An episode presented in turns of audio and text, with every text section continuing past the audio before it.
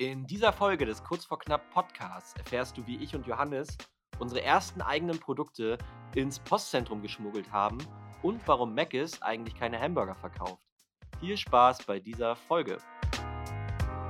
Herzlich willkommen zum Kurz vor Knapp Podcast. Hier erzählen wir von unserer persönlichen Achterbahnfahrt als Unternehmer. Und heute an diesem wunderschönen sonnigen Freitag haben wir uns wieder eingefunden.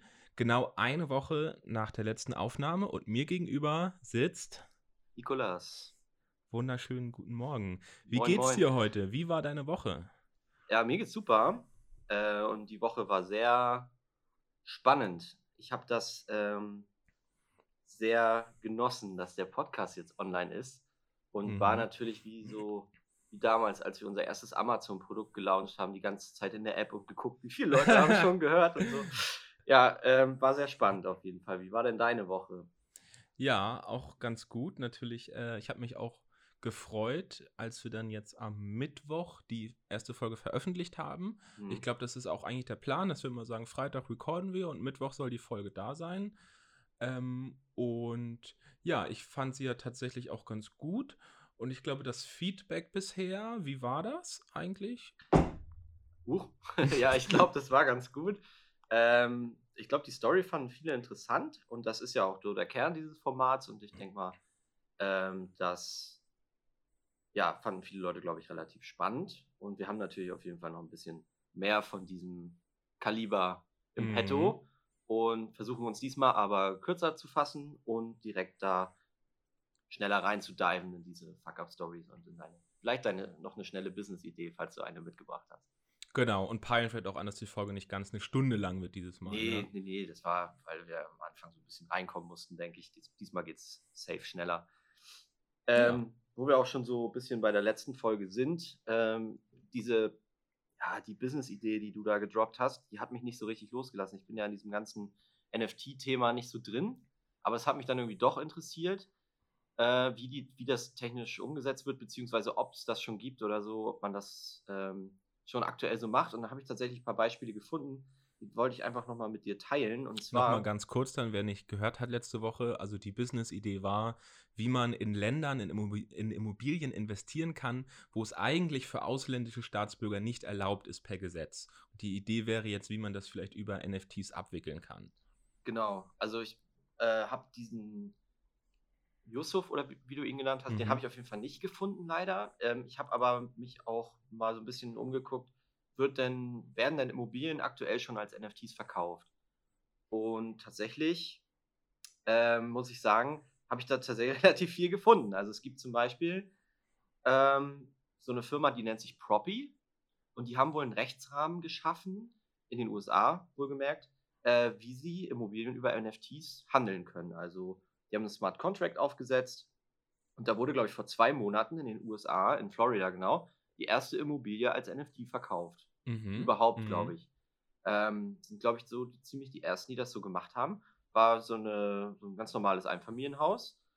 Hat 635.000 Dollar gekauft. Wurde natürlich nicht in Dollar verkauft, sondern hat umgerechnet 210 Ethereum gekostet. Mhm. Mhm. Und das fand ich halt krass. Also, dass die das tatsächlich geschafft haben, Immobilien zu, ja, also einen Smart Contract aufzusetzen, einen Rechtsrahmen zu schaffen, irgendwie ähm, Immobilien zu tokenisieren, haben sie es genannt. Mhm. Und das Mhm. fand ich cool. Ähm, von daher ist das schon möglich. Und äh, ein anderes Beispiel ist aber, glaube ich, noch im Projektstatus, ist Satoshi Island.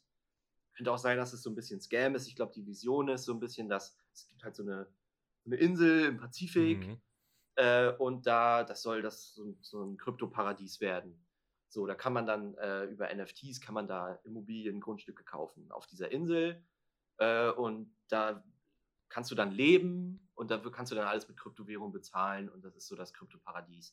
So nach dem Motto. Ähm, also fand ich auch ganz spannend. Da ist es aber allerdings so, dass du mit diesem NFT nicht die Immobilie kaufst, sondern glaube ich nur die Nutzungsrechte oder beziehungsweise darfst nur die Nutzungsrechte verkaufen, weil ich glaube, die Betreiber haben diese Insel nicht gekauft, also die gehört denen nicht. die Ah, haben die nur für okay. 60 Jahre von der Regierung gepachtet, Mhm. Mhm. ähm, so wie ich das verstanden habe. Und wenn du da eben mit deinen da ein NFT erwirbst, kann ich mir nicht vorstellen, dass du dann da wirklich Grund und Boden kaufst, weil können sie gar nicht, also dürfen sie eigentlich nicht. Ähm, Deswegen da vielleicht ein bisschen aufpassen, wenn du vorhast, da zu investieren, äh, was, was du da genau machst. Aber vielleicht ist es ja auch total offen und transparent. Ich habe da nicht weiter geguckt. Auf jeden Fall gibt es da viele Projekte in diese Richtung. Und das finde ich total spannend, wie, wie weit wir da eigentlich schon sind. Also, dass es theoretisch möglich ist. Und es wird auch in Deutschland wurde auch ähm, eine Immobilie als NFT auf irgendeinem NFT-Marktplatz äh, auch angeboten. So, mhm, ganz spannend. Mhm. Da ist es halt so, du kaufst halt mit dem NFT nicht die Immobilie, sondern irgendwie die, ja, das Recht auf weitere Informationen, sodass er quasi mit dir die nächsten Schritte geht. Eigentlich hast du es damit dann schon gekauft, aber der Verkäufer muss natürlich trotzdem zum Notar, Grundbuch, diese ganze Kacke. Also da gibt es kein Smart Contract dahinter. Anders als in den USA, da hast du wirklich das NFT gekauft und dann war die Immobilie deine. Ja, ja. Und in Deutschland ist dieser Rechtsrahmen anscheinend noch nicht hergestellt. Aber das fand ich ganz spannend, so als kurzen Reminder an die letzte Folge. Mhm. Ja, tatsächlich fällt mir da jetzt, wo du sagst, auch noch eine Sache ein zum Thema NFTs. Und zwar habe ich mich nämlich auch doch ein bisschen äh, angeregt gefühlt, mich doch mal ein bisschen mehr zu informieren in dem Thema. Ähm, und habe zufällig noch mal eine sehr gute, empfehlenswerte Podcast-Folge vom Proaktiv-Podcast gehört von Florian Friedemann. Ähm, und der liebe Florian äh, hat ja anscheinend bei LinkedIn mindestens einen Post, wo er so ein bisschen so den, den Starter-Dive in das Thema NFTs gibt, wo er so verschiedene, eine ellenlange Liste von Leuten, denen man bei Twitter folgen kann und halt mhm. ein paar andere Infoquellen, wenn man einmal so das Grundwissen sich aufbauen will und da mal irgendwie, weiß ich nicht, braucht man wahrscheinlich schon ein paar Wochen, sich da reinzuarbeiten, aber ich habe es mal angefangen und bis jetzt ist auf jeden Fall der Eindruck sehr gut davon. Ähm, und ich werde es mir auf jeden Fall, glaube ich, weiter reinziehen und dann werden wir vielleicht in Zukunft noch ein bisschen äh, ja, fortschrittlicher hier über das Thema reden können, mit doch ein bisschen mehr Ahnung. Dass wir, ich, ich glaube, da es ist, es passiert anscheinend noch so viel ähm, und ich glaube schon, dass es irgendwie auch ähnlich wie das Internet doch schon eine, eine Art Revolution noch sein wird. Ähm, und ich glaube, ich würde es auf jeden Fall bereuen, äh, wenn ich irgendwie im Jahr 1998 gesagt hätte, nee, das Internet interessiert mich nicht, äh, das geht wieder vorbei. Hm. So gab es ja auch genug Leute und das will ich mir zumindest nicht, nicht sagen müssen in zehn Jahren. Ja, wir haben auch nach der ersten Folge ein, zwei Leute geschrieben, die äh, Erfahrung bereits mit NFTs haben und so und meinen, ey, ich habe gehört hier, beschäftigt, wollt ihr euch damit mehr beschäftigen? Ich habe auch gleich gefragt, ob sie hier in den Podcast kommen können und mal erzählen können. Und meinte ich so, ja, wir machen ja eigentlich eher so Fuck-Up-Stories und so. Und dann meinte ja, kein Problem. Ich habe auch schon mega viel Geld im NFT-Markt verloren. Kann ich auch was erzählen? Und so, okay, alles klar. Wir gucken mal, wie der Podcast sich so entwickelt und vielleicht laden wir irgendwann mal Gäste ein also der Plan ist ja nicht, dass das hier so ein NFT-Podcast wird, aber es ist nun mal ein Thema, was immer relevanter wird. Safe. Mhm. Mhm. Guti, dann sehe ich hier als nächsten Punkt, bevor wir in die, gleich sofort in die Fuck-Up-Story reinstarten, äh, hast du hier noch ein kleines Thema, was du von der Woche noch teilen möchtest? Ja, ja, ja. Wir haben ja, ich habe bei der letzten Folge gesagt, vielleicht machen wir mal so einen Aufreger die Woche oder der Woche oder irgendwas, was uns irgendwie beschäftigt hat oder so. Und wie du weißt, ist ja unsere Assistentin aktuell krank. Mhm. Und wir mhm. sind ja eine sehr kleine Firma noch, äh, sind ja noch nicht so groß, dass wir irgendwie mehrere Leute im Kundensupport haben. Das heißt, wir müssen ran, den Kundensupport übernehmen. Und da habe ich eine Nachricht bekommen, die hat mich richtig, wie soll ich sagen, die richtig ist, gestört. Mhm, wo ich so dachte, hm, ähm, was muss unsere Assistentin da eigentlich tagtäglich sich reinziehen? Sind die Kunden wirklich wirklich, wirklich so. Und es war jetzt ein Ausnahmefall. Die meisten Sachen, also es ist schon so, was ich nie ganz erwartet hätte, aber die schreiben mega kurz und knapp, selbst per E-Mail. So im Chat bei Shopify oder so, wir haben ja auch eine Chat-Funktion, dass die Leute direkt mit uns schreiben können. Da schreibe ich auch immer voll kurz und knapp zurück, mhm. weil es ja ein Chat so. Ähm, aber per E-Mail da echt die Leute dann einfach so, wo ist meine Bestellung? Punkt. Mhm, so, wo ich mir ja. dann denke, ja, was weiß ich, wo deine Bestellung ist. Gib mal ja. Bestellnummer. Äh, ja. Wer bist du überhaupt? was hast du bestellt? Keine Information. Und äh, da war ein Kunde dabei, der hat mir, der hat Montag bestellt. Dienstag hat er mir geschrieben, das kann ja wohl nicht angehen. Auf der Web, im Online-Shop steht Lieferung innerhalb von einem Tag. Wir versenden alles blitzschnell. Und ich mhm. habe heute ins Tracking geguckt und da steht, die Bestellung ist elektronisch angekündigt und die ist mhm. ja noch gar mhm. nicht versendet. Und ich so, yo, ich gucke gerne mal für dich ins Tracking. So, reingeguckt, ja, die Bestellung wurde heute übergeben. Das war am Dienstag. Mhm. Das heißt, er hat am Montag 21.40 Uhr oder sowas bestellt und irgendwie am Dienstag äh, Mittag oder so wurde das übergeben. Also völlig innerhalb der 24 Stunden. Da steht, im Online-Shop steht, wird innerhalb von 24 Stunden verschickt oder blitzschnell innerhalb von einem Tag oder irgendwie so. Also war alles cool. Und Mhm. er, er dann so, nee, das ist nicht bestellt, ich sehe das in meinem Tracking nicht. Und so, ich so, okay, ähm, wir, ich bin mir relativ sicher, dass es äh, morgen bei dir ankommt. Weil meistens ist das so, gerade bei Mhm. Warenpost, es geht Ja. mega schnell. Ja, falls das nicht so ist, dann werde ich downvoten. Erstmal wusste ich nicht, was downvoten ist, aber Mhm. will er mir jetzt einen negativen Google-Eintrag schreiben oder was droht er mir jetzt hier an? Und dann, einen Tag später, schreibt er nochmal in den Chat, äh, hat sich erledigt, ist da. Aha. Und dann denkst du, Mhm. ja, Ja. Mhm. Kannst du es nachvollziehen? Ich dachte, Ja. ich habe mich damit beschäftigt, weiß, ich gehe da, ich denke, oh, scheiße, ist vielleicht wirklich was schiefgegangen. Aber nein, er war einfach nur scheiße ungeduldig. Ja, manchmal hat man ja auch Leute, die, die haben vielleicht noch ein bisschen viel Zeit, die schreiben ja auch den ganzen Tag, ne? Also Ja, die schreiben mir um 23 Uhr noch, wo ich mir denke, Mhm. und die sind dann pissig, wenn keiner antwortet. Also es kommt, die kriegen ja diese Standardantwort zurück. Mhm. wenn es außerhalb der Geschäftszeit, ich glaube 10 bis 17 Uhr sind wir immer erreichbar auf jeden. Aber davor oder danach ist dann, kriegen die so eine automatische Mail, so von wegen, ist gerade keiner da, aber wir melden uns. Dann sind die, ja, super, ey, und schreiben dann einfach nicht mehr zurück. Ja. Ja, gibt halt immer solche und solche. Ähm, ist von daher, glaube ich, auch ganz lehrreich mal wieder, wenn man ab und zu einmal selber da reinkommt, dass man wieder weiß, was auch die Mitarbeiter leisten, was die einem Voll. abfangen jeden Tag und einem den Rücken frei halten, muss man echt so sagen. Ne? Ich kann mich gar nicht konzentrieren, weil ich die ganze Zeit diesen Chat offen habe, weil da sollen wir ja relativ schnell Ja. antworten. Dafür ist er ja da. Geht ja darum, den Kunden abzufangen im Bestellprozess, falls er Fragen hat. Und äh, in dem Moment, wo er vielleicht sich überlegt, hm, scheiße, ich weiß jetzt nicht, was ich bestellen soll, dass er die Möglichkeit hat zu fragen. Ne? Mhm. Dann passt das für, mein, äh, für meinen Anwendungsfall? Ist das das richtige Teil, was ich hier bestelle? Ist ja bei uns manchmal nicht ganz so einfach, beziehungsweise die Kunden wissen ja manchmal selber gar nicht so genau, was sie wollen. Von daher die Chat-Funktion mega geil, aber es stresst natürlich. Ja. Du hast immer den Druck im Nacken, scheiße, ich muss schnell antworten, weil vielleicht placed er sonst seine Order nicht oder so. Mhm. Aber wir haben uns ja bewusst dafür entschieden, dass wir von, von Tag 1, eigentlich als wir angefangen haben, haben wir auch, wo immer es ging, unsere Telefonnummer raufgeschrieben, wo immer es geht, dass wir gesagt haben, wir machen die Tore auf, die Kunden kommen zu uns. Einfach, zumindest bei mir war das auch aus der Motivation, weil ich selber immer gehasst habe, wenn man irgendwo eine Frage hat, man kommt nicht ran an das Unternehmen und man kriegt nicht mal eine E-Mail-Adresse irgendwo raus, wo man mal hinschreiben kann, fand ich immer fürchterlich. Deswegen haben wir von Anfang an gesagt, bei uns, auch wenn es für uns Arbeit und Stress bedeutet, die Leute können es auf allen Kanälen erreichen, wir helfen ihnen weiter. Und trotz solchen negativen Erfahrungen, glaube ich, sind wir noch nicht so weich geklopft, dass wir das ändern. Ich glaube, das lassen wir weiterhin erstmal so, oder? Na klar, also wie gesagt, es sind ja auch viele Leute dabei, denen du wirklich weiterhelfen kannst. Aber teilweise fragt man sich halt äh, bei den Leuten, ob sie nicht nachdenken oder ob sie Hm. denken, hier sitzt jetzt irgendein großer Konzern oder so, obwohl wir ja eigentlich oft kommunizieren, dass wir ein Startup sind mit einem kleinen Team.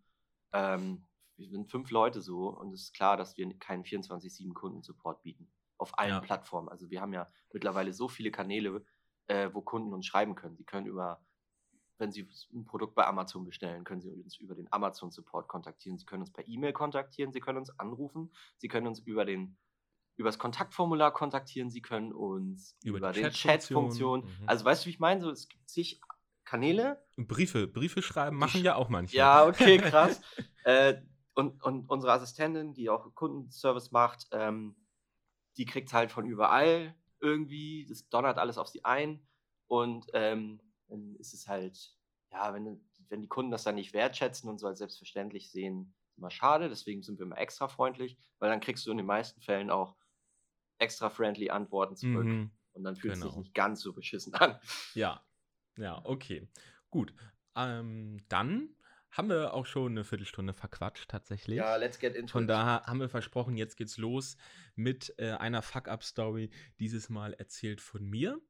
Ähm, ist auch wieder eine Sache, die wir beide erlebt haben vor jetzt schon einiger Zeit. Wir haben uns ein bisschen gesagt, dass wir vielleicht unsere, unsere Story so ein bisschen chronologisch von hinten anfangen. Die Ältesten, da hat man vielleicht auch am meisten Abstand. Ähm, und ja, wir haben ja zu uns noch gar nicht so viel gesagt, was wir eigentlich machen in unserem Leben, aber es ist jetzt vielleicht schon durchgekommen, dass wir ja im E-Commerce tätig sind, E-Commerce-Business haben. Ähm, und wir haben, glaube ich, das alles so angefangen im Jahre 2017, so die ersten Schritte zu machen. Ähm, und hatten damals eben unser allererstes Produkt entwickelt. Ähm, und das ist natürlich damals, als man noch äh, ganz klein und jung war und sowas alles noch nie gemacht hat, ist ja so jeder Schritt, den man irgendwie macht, ein Riesending. Und man ist ja total unsicher, wenn man das alles noch nie gemacht hat. Ja. Ähm, und da war es bei uns damals so, dass wir eben das erste Produkt, ähm, das war recht, recht groß und, und schwer eigentlich, muss man schon sagen. Ähm, und wir haben dann quasi unsere erste Bestellung aus China äh, bekommen, haben da lange drauf hingefiebert, bis sie dann schließlich nach Deutschland kamen. Äh, und damals haben wir das ja alles noch vom Kinderzimmer ausgesteuert. Ja, es kam einfach zu dir ins Carport. Ge genau, von da wurde es dann bei mir, der ich damals noch zu Hause gewohnt habe, bei meinen Eltern, äh, dann also dort ist dann der LKW vorgefahren und hat dann da, ja, ich glaube, vier Paletten waren es tatsächlich, vier dicke Paletten voll. 500 Einheiten damals. Genau, echt wenig, nur, ja, wenig Stock auf jeden echt Fall. wenig. Ähm, hat dann da also schöne China-Pakete abgeliefert. Ähm, und das war al alleine, das war schon mal irgendwie ein großer Klapper, dass da auf einmal äh, so viel Ware steht, ähm, wo man ja gar keine Erfahrung mit hat. Ähm, und das hat sich dann als doch recht, recht schwierig rausgestellt, das überhaupt mal zu handeln, so logistisch, wenn man das hat. Ähm, ich weiß auf jeden Fall noch, das stand dann irgendwie im Carport, also quasi draußen so, direkt an der Straße. Ähm, und irgendwie war ich auch alleine, du warst halt nicht da, weil du hast irgendwie mindestens eine Stunde Auto entfernt gewohnt oder so. Ähm, und dass ich diese, diese scheiß schweren, riesigen Kartons super oft auf jeden Fall sehr viele Treppen hoch und runter getragen habe, irgendwie, weil wir den natürlich erstmal dann im Keller einlagern mussten, so, weil wir ja noch überhaupt nicht wussten, wie es weitergeht. Ja. Ähm, und das war auf jeden Fall schon mal eine, eine scheiß äh, schweißtreibende Angelegenheit. Ähm, und dann ist es ja so, äh, wir verkaufen ja hauptsächlich über Amazon. Ähm, und dann läuft es ja so, dass man äh, eben die Ware, die man verkaufen möchte, ja zu Amazon sendet. Wenn man FBA macht, ja. Genau, das ist eine Möglichkeit, ähm, dass das dann eben bei Amazon eingelagert wird und von da aus weiter verschickt wird.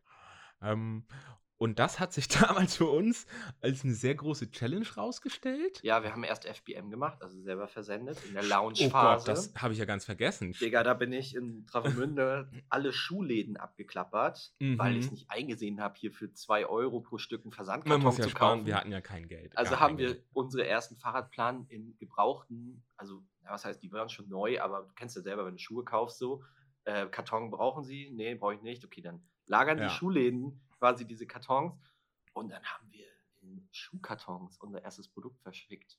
Ja, wirklich. Und jeden Abend aufs Neue im Keller gehockt und irgendwie in Schuhkartons die Dinger reingepackt, die irgendwie mega hässlich zugeklebt.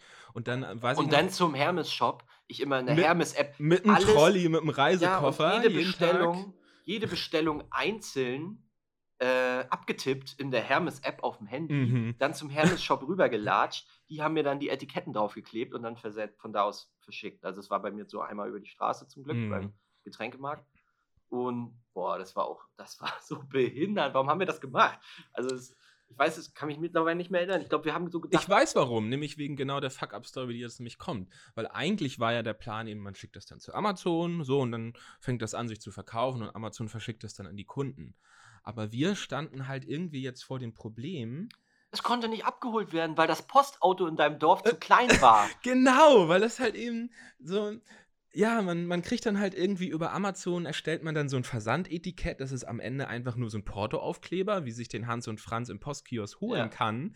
Ähm, und den klebt man dann aufs Paket und dann geht das halt mit der Post zu Amazon, ganz normal. Gar keine äh, Special-Behandlung irgendwie. In unserem Falle war das halt nur leider so, wir haben eine halt Abholung gebucht dann. wir haben natürlich dann, wir hatten unsere Dinger, haben die da draufgeklebt auf die 700 Pakete, also was auch schon, wir hatten damals ja nicht mal Aufkleberpapier. Ich weiß noch, dass damals mein Papa kam noch an mit mit so äh, und, und Kleister und hat das noch irgendwie eingekleistert, um die da ordentlich festzukleben. Oh. Ähm, also das, allein das hat halt schon alles ewig gedauert.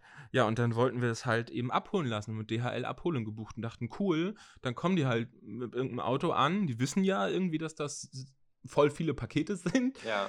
So war aber nicht so. Es kam dann halt unsere sehr liebe Dorfpostbotin mit ihrem kleinen süßen Postauto und meinte, "Ey, es ist eine Abholung, die ich mitnehmen soll.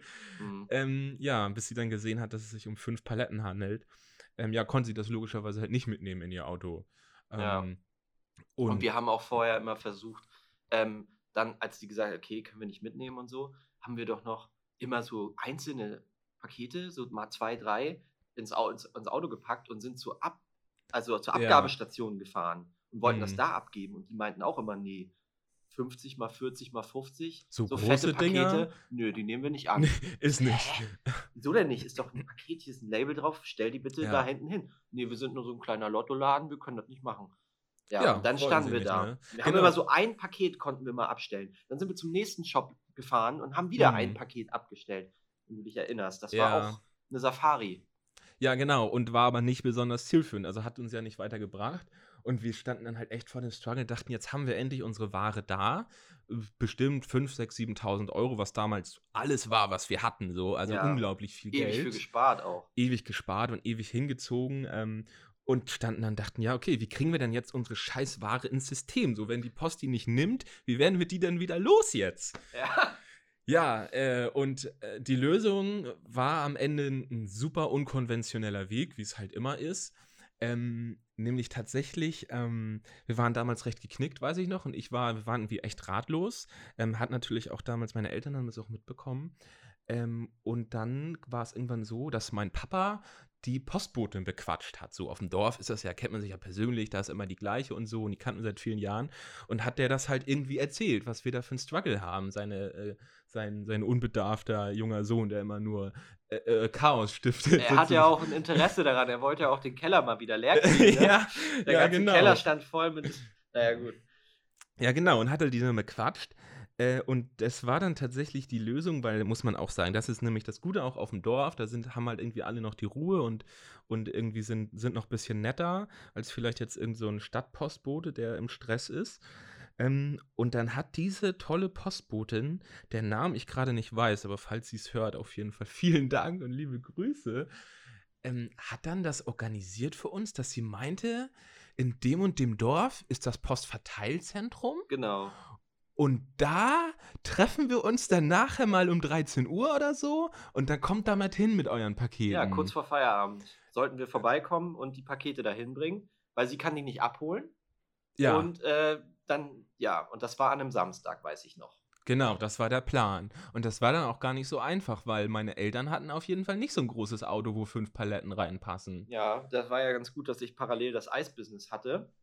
Ähm, weil ich habe ja, hab ja dann einen großen Transporter gehabt, womit die, äh, die Eiskarren quasi an den Strand gefahren wurden. Und ich weiß, wie gesagt, es war an einem Samstag und wir haben uns irgendwie 13 Uhr mit der verabredet. Und ich war aber Freitag noch feiern. Und Mhm. ich war am nächsten Morgen so krass verkatert. Das weiß ich noch.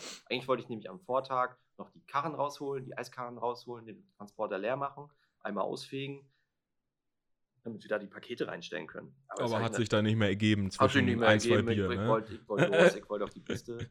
So, und also war ich am nächsten Morgen übelst verkatert und bin um 12 aufgewacht. Und wie du vorhin schon gesagt hast, ich brauche eine Stunde bis zu dir und um 13 Uhr waren wir mit der Wir hatten den. Termin und das war so für uns in unserem Kopf auch die letzte Chance, Das war so- die Dinger wieder. Das war so, in unserem Kopf war das so Armageddon, so der finale Das war der Termin. kurz vor knapp Moment, weil wir Ja. dachten, wir wären diesen Scheiß nicht wieder los. Ja, auf jeden.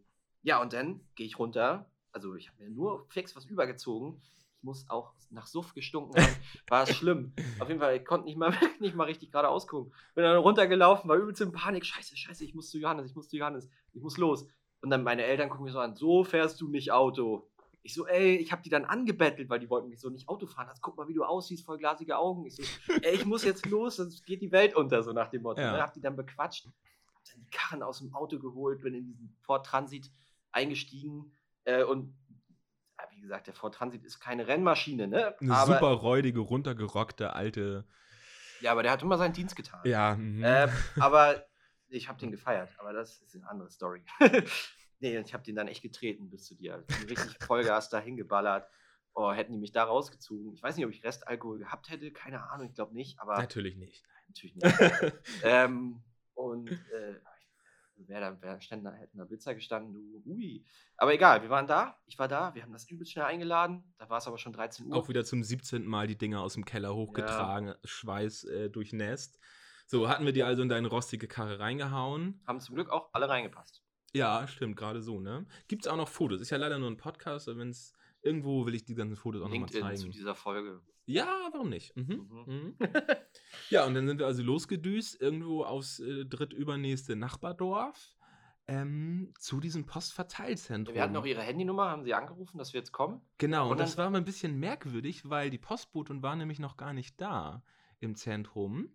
Und wir sind dann angekommen in unserem Eistransporter, zwei, äh, weiß ich nicht, 18-jährige Spackels mit so einem verrosteten Ding. Und Ja. sind dann, ja, dieses, dieses, dieses Postzentrum und da war irgendwie das, das Tor offen. Dann sind wir da aufs Gelände raufgefahren. Ich weiß nicht, dass ich mich ziemlich merkwürdig Ja, wir gefühlt haben uns habe. voll Gangster gefühlt. Also Schon so voll irgendwie. fehl am Platz. Genau, super fehl am Platz und irgendwie, es war halt auch Mittagspause oder bei der Post war schon Dienstschluss, glaube ich, und da war halt niemand. Ja. Es war so ganz verlassen und sind wir da reingefahren und haben irgendwie gedacht, ja, warten wir jetzt Dann auf haben wir da die? gewartet. Nee, wir haben nämlich nicht, also nicht ganz. Wir haben nämlich, äh, so wie wir sind, ähm, losgelegt. Wir sind dann nämlich da rein und da standen auch die Tor und Tür offen und so, wir hätten auch reingehen können und dann haben wir uns da schon Postwegen geschnappt, die da rumstanden, diese Transportkahn Ja, und haben da einfach schon mal angefangen. Ohne, da, da war niemand. Wir waren allein in diesem Postzentrum und haben angefangen, unsere. ja ich erinnere mich. also, Ja, und das, das Ding war, das war völlig unnötig, weil als sie dann nachher kam, die kam ja dann nachher irgendwann Mhm. und meinte dann, ja, ist ja nett, dass ihr das alles da so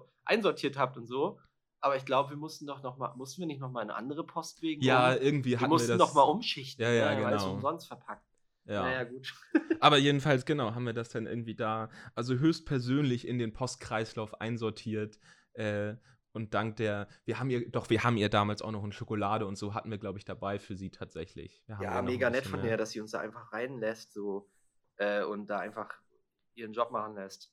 Ja, Voll nett. Genau, und so haben wir dann also dank einer aufmerksamen Postbotin, die auch hätte sagen können, geht ihr im Arsch vorbei, sie hat ja nichts damit zu tun eigentlich mit unserem Problem, aber so hat sie uns dann auf unkonventionellen Wege in das Postsystem reingeschleust, muss man sagen, Mhm. sodass wir dann höchstpersönlich die abgeliefert hatten und wussten, okay, ist alles gut, jetzt kann es in den nächsten Schritt gehen, so. Ja.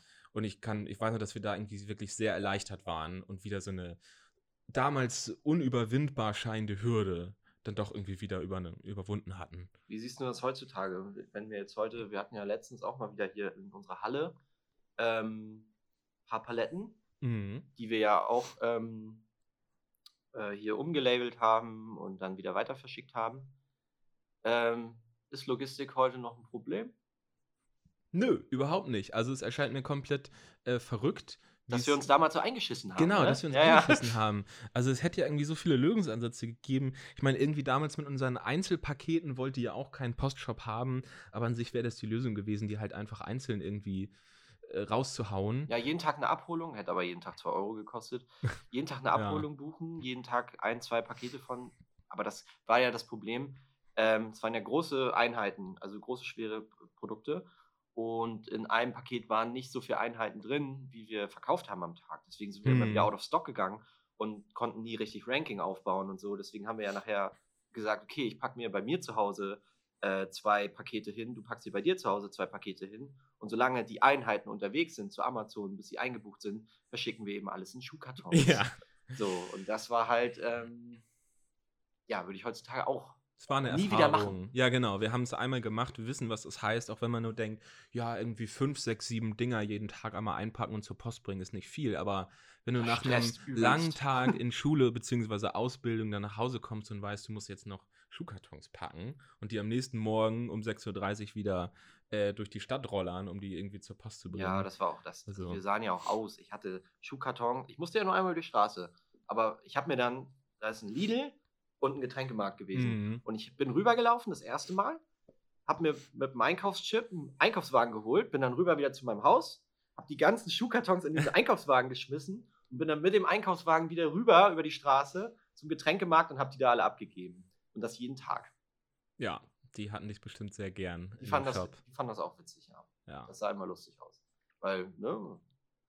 Die dachten, ich habe ein Schuhbusiness. ja, ja, kein Wunder. Mhm. Alright, ja, geile Story auf jeden Fall aus unseren Anfängen. Finde ich richtig cool. Ähm, hatte ich auch selber schon gar nicht mehr so genau im Kopf. Aber wenn man sich das nochmal so reflektiert, also damals war das echt, da haben wir gedacht, scheiße, wir werden das nicht los. Ja, Wir kriegen das nicht dahin. Und das ist so eine absurde Angst gewesen, wo wir heute sagen würden, Genau, vor, vor dem Dings nicht. Ähm, aber was heute immer noch so ist, ist halt diese Tatsache, dass es ja, also es wird einem nichts geschenkt quasi, dass halt immer irgendwo sich die, die Schwierigkeiten auftun, dass wenn man selber sich nicht drum kümmert, ähm, dass dann die Dinge ja tatsächlich so quasi ja zu scheitern drohen, einfach vor dem Nix, vor dem Nix stehen und es irgendwie keinen keinen Weg gibt, normal ins System reinzukommen. Mit den normalen, konventionellen Lösungen kommt man halt nicht mehr voran. Also ich weiß nicht, was wir damals hätten tun können, weil es gab ja nur offiziell irgendwie eine Abholung buchen und so. Und dann muss man halt irgendwie, ja, Networking sozusagen auch, sozusagen war unsere Postbote in dem Moment Netzwerk, wenn man Ja. so will. Mhm. Wir sind Ja. connected Ja, mit. DHL. Ja, Ja, geil. irgendwie ja. Genau. Und ist heute immer noch so. Also, wie gesagt, manchmal kommst du an bestimmten Punkten nicht weiter und dann musst du dir eben was, was Spezielles einfallen lassen. Und das ähm, von damals ist natürlich, wie gesagt, ein Problem, über das wir heute lachen. Aber du, du hast natürlich recht, so eine Probleme gibt es immer wieder. Mhm. Ähm, und es ist einfach schön zu sehen, jetzt retroperspektivisch, dass wir immer eine Lösung gefunden haben. Ist ja auch so ein bisschen der Konsens dieses Podcasts. Egal wie scheiße es war, es kommen bestimmt auch noch Stories, die noch beschissener sind, wo wir noch mehr kurz vor knapp waren. Aber wir haben es ja immer irgendwie gesaved. So. Genau, es, es gibt halt irgendwie immer eine Lösung. Die Frage ist nur, ob man genug äh, Energie und Gehirnschmalz vielleicht hat, die halt zu finden in dem Moment. Genug Ja. Durchhaltevermögen. Und bisher haben wir es geschafft und hoffentlich auch, auch weiterhin. Ja, so viel, glaube ich, zu der Fuck-Up-Story von dieser Folge. Ähm, Hast du noch eine schnelle Business-Idee für uns diesmal? Ich habe natürlich noch, ähm, also die Liste ist äh, doll gewachsen in der letzten Woche. Ich glaube, mindestens zwei, drei neue Ideen sind auf meine Liste hinzugekommen. Ich bin sehr gespannt, Johannes. Das ist Ähm, immer sehr unterhaltsam. Genau. Und zwar, ähm, ja, geht es heute um etwas, ähm, das ist vielleicht ganz interessant. Und zwar, wenn ich dich fragen würde, welches Geschäftsmodell äh, hat denn McDonald's? In welchem Businessfeld ist McDonald's unterwegs? Was würdest du sagen? Ja, das ist gemein, weil ich es weiß. Ja, okay, Äh, du hast ja schon mal Aber gehört. die sind im Mhm. Immobilienbusiness. Genau, richtig. Das ist nämlich genau der Clou. Die meisten Leute würden sagen, klar, McDonald's ist im Hamburger-Business und verkauft Fast Food, Hamburger. ja. Ähm, aber das ist wohl gar nicht so. Zumindest geht so äh, die Story, dass eben das mal Ray Kroc, der ja, Gründer von McDonald's, Nee, nicht, nicht ganz der der, Gründer. Gründer, so, aber nicht er hat gesehen? sich das unter den Nagel gerissen. Ja, so kann man eher und hat's sagen. groß gemacht. Genau, und der hat das eben mal bei einem Vortrag in der Uni die Studenten gefragt. Die meinten eben Hamburger-Business und er meinte, nee, nee, Jungs, ich bin gar nicht im Hamburger-Business. Denn eigentlich ist der Erfolg von, von McDonald's auf was anderem aufgebaut, nämlich dem Immobilien-Business. Mm, Und zwar ist es ja wohl so, dass eben McDonald's auf der ganzen Welt sozusagen die wertvollsten Grundstücke besitzt.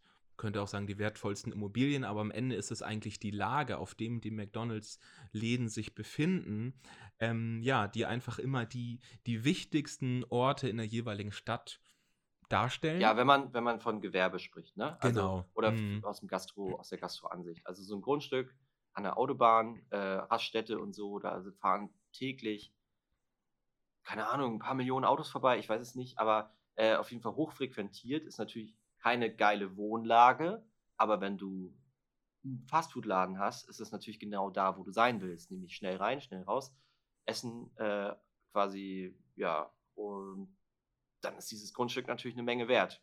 Genau, und dementsprechend ist also das Geschäftsmodell, das ja, das hat man ja schon mal gehört, dass McDonald's ja auch ein klassisches Franchise-System ist. Sowohl betreiben sie eigene Geschäfte als eben auch gefranchisede Geschäfte und da ist es eben so, dass sie einfach die, das Grundstück und die Immobilie vermieten an denjenigen, der den McDonald's Store eben dann betreibt.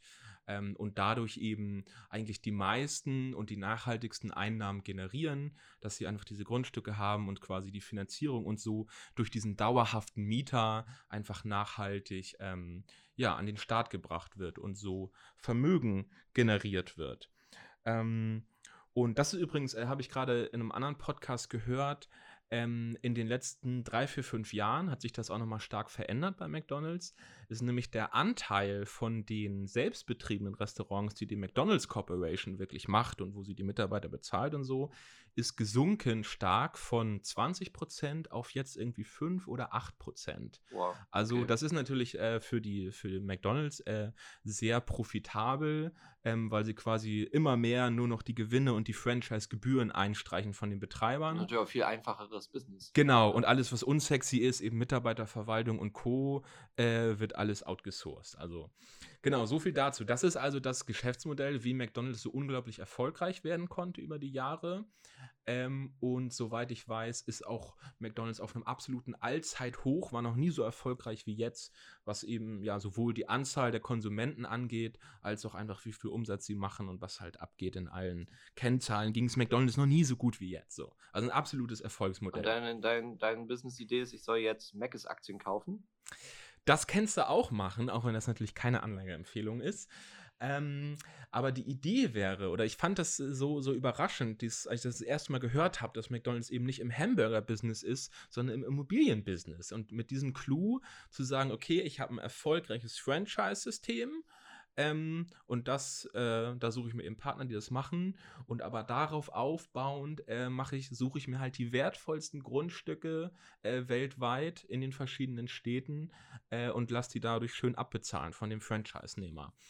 Ähm, und da dachte ich mir ja, das kann man doch eigentlich vielleicht auch nochmal übertragen auf weitere ähm, ja, Gegenden dieser Welt, wo äh, zum Beispiel McDonald's das Ganze noch nicht so durchdrungen hat. Ähm, denn man würde ja vielleicht denken, dass McDonald's auf der ganzen Welt schon unterwegs ist, aber gerade in vielen, sag mal, Entwicklungs- und Schwellenländern äh, ist das auf jeden Fall nicht der Fall, weil da natürlich auch einfach ja kulturell viele Dinge anders sind ähm, und die klassischen, ja, ich sag mal, westlichen Fastfood-Ketten sich in den meisten, ich sag mal, in, in vielen Ländern Afrikas zum Beispiel, äh, bisher eben noch nicht so sehr durchsetzen konnten. Ähm, das heißt, dort hat man also ganz frische, äh, junge Märkte, von denen auch viele sehr aufstrebend sind und jedes Jahr ein sehr krasses äh, ja, Wirtschaftswachstum haben, in krassen Prozenten. Ähm, und habe mir gedacht, ja, man müsste eigentlich nur auch was ähnliches, irgendein Franchise-System finden, was halt an die Kultur angepasst ist, was die Leute dort gerne konsumieren. Äh, vielleicht sind das dann nicht die klassischen Hamburger, aber vielleicht ist das dann irgendwas, sei es, wenn es jetzt in Asien ist, dann ist es vielleicht irgendwas, was auf eher Insekten vielleicht basiert und damit irgendwie äh, Lebensmittel erschafft. Aber halt einfach irgendwas, was in die jeweilige Kultur passt, da ein cooles Franchise-System entwickeln und eben in den vermutlich auch häufig noch recht jungen Immobilienmarkt also reingehen und sich eben in den noch zu entwickelnden äh, Städten sich ebenso die wertvollsten Grundstücke unter Nagel reißen. Okay, also du, also das, nur um es nochmal zusammenzufassen, die Business-Idee ist quasi äh, selbst ein, eine Fastfood-Kette aufzuziehen, ohne eigene Ketten. Ohne Vielleicht ist es kein, kein Fast Food, aber zumindest irgendein Franchise-System, sagen wir es mal so. Ja. ja. ja, ja, okay, verstehe ich. Trotzdem musst du natürlich bei, bei dieser ganzen äh, Systemgastronomie natürlich erstmal ein System entwickeln. Mhm. Mhm. Äh, ich weiß nicht, wer die Bäckerei Junge kennt, ist zum Beispiel auch Systemgastronomie. Da sind ja im Hintergrund, ähm, damit der Franchise-Nehmer vernünftig arbeiten kann und damit die Qualität überall gleich ist und damit die Systeme alle funktionieren und laufen und du weiter skalieren, skalieren, skalieren kannst. Also Franchise Businesses, gerade so im Fastfood-Bereich oder Systemgastronomie, sind halt Meister darin, Business-Ideen mhm. zu entwickeln, die man skalieren kann. Ja. Das heißt, du verkaufst ja nicht nur dem, dem, dem Pächter oder dem, dem Franchise-Nehmer dieses Grundstück, sondern verkaufst ihm dein System. Ne? Und da musst du, glaube ich, zuerst angreifen. Und klar, der Reiz für dich vielleicht ist diese Grundstücke und diese Pachteinnahmen und so. Aber du hast natürlich trotzdem Stress. Du musst die ganze äh, Lieferkette bereitstellen. Also der, du, klar, du verpachtest das, aber der bestellt seine Burgerbrötchen bei dir, der bestellt seine Soßen bei dir, der bestellt alles bei dir. Und du musst wiederum die Lieferanten bereitstellen, von denen du das beziehst. Mhm. Also so ganz so einfach, einfach nur Grundstücke und vermieten und ja. verpachten. Und das nenne ich jetzt Franchise, so ist es nicht, sondern du musst ja schon ein System im Hintergrund haben, was funktioniert. Deine äh, laufende Supply Chain, deine Lager, deine Mitarbeiter, bla bla bla, damit der Franchise-Nehmer in deinem Rahmen, den du ihm gibst, weil das ist ja sein Anreiz. Das ist ja jemand, der will sich selbstständig machen, der hat aber vielleicht keine Business-Idee und oder der hat vielleicht Bock auf Gastro und will sich ins gemachte Netz setzen, will ein System haben, von dem er weiß, ey, ähm, das funktioniert, da kann ich mich draufsetzen. Ähnlich wie wir uns auf Amazon draufsetzen. Ja. Mhm. So, wir, wir, wir äh, haben ein Produkt, das wollen wir verkaufen und bevor wir jetzt einen eigenen Shop aufbauen und irgendwie uns selber darum kümmern, äh, ballern wir das auf Amazon, weil da gibt es ein laufendes System, da gibt es Kunden, Amazon kennt man, Vertrauen ist da. Und genauso musst du, glaube ich, als Franchise-Nehmer auch äh, gehst du als Franchise-Nehmer auch daran. Und als Franchise-Geber oder als, als die, die, die Kette, die dahinter steht, musst du natürlich ein geiles System entwickeln, wo Leute Bock haben, sich drauf zu setzen. Und das mitzumachen. Unbedingt, genau. Also es ist auf jeden Fall, glaube ich, von den verschiedenen Ideen, die so auf meiner Liste stehen, sicherlich eine der größeren. ja. Äh, unbedingt. Ähm, gleichzeitig aber ist es vielleicht, oder fand ich es, glaube ich, so spannend, weil ich generell den Gedanken cool finde, eben in noch aufstrebenden jungen Märkten zu investieren und was zu entwickeln, weil da natürlich irgendwie die, die Wachstumsmöglichkeiten und Versprechungen sehr viel höher sind. Ähm, und vielleicht gibt es ja auch schon ähm, irgendein cooles System, ein cooles Restaurant, was eigentlich schon gut funktioniert, irgendwie beliebt ist, wo man was ähnliches macht, wie es halt damals mit Ray Kroc war, weil ich nämlich das zumindest so gehört habe, dass es gab ja irgendwie so zwei Gründer, die es eigentlich gemacht haben und irgendwann kam Ray Kroc irgendwie als eigentlich Vertreter für irgendwie Milkshake-Maschinen oder ja. so, kam halt dazu, so hat das Doku. gesehen und dann haben die sich irgendwie zusammengetan und so und äh, war nicht alles nicht ganz einfach, aber jedenfalls hat er eben versucht, das irgendwie besser und größer zu machen und es war auch alles ganz okay und die sind auch gewachsen, aber es ist halt nicht explodiert bis zu dem Zeitpunkt, wo er halt auf diese Idee gekommen ist, zu sagen, okay, wir stellen das jetzt um. Wir sind nicht im Hamburger-Business, sondern wir machen jetzt das mit den Grundstücken. Ähm, und genau diesen Switch, wenn man den halt schon jetzt weiß als Learning, weil, er, weil Ray Kroc das eben schon ausprobiert hat, dass man vielleicht mit offenen Augen durchgeht und schaut, wer hat denn hier schon ein tolles sind ja, Business. sind ja nach denen auch ganz viele andere auf den Zug aufgesprungen. Also McDonalds mhm. waren ja mit die ersten so, die das so groß gemacht haben. Und dann ist ja der Rest Subway, Burger King, KFC und, und so weiter, diese ganzen amerikanischen äh, Wendy's, äh, wie heißen die anderen? In-N-Out-Burgers und mm. so, die sind mhm. ja alle danach entstanden, denke ich mal. Ähm, ja, voll spannend auf jeden Fall. Und wie gesagt, selbst wenn es jetzt nicht die Business-Idee ist, die wir umsetzen, daraus kann man trotzdem ja eine Menge lernen, weil manchmal, der Typ hat ja einfach umgedacht. Ja. Er hat ja ein bestehendes Business gehabt und hat aber trotzdem weiter nach Potenzialen gesucht und hat quasi ein komplett, also aus seinem bestehenden Business nochmal komplett umgeswitcht zu einer, einem ganz anderen Geschäftsmodell auf einmal. Und das finde ich sehr spannend.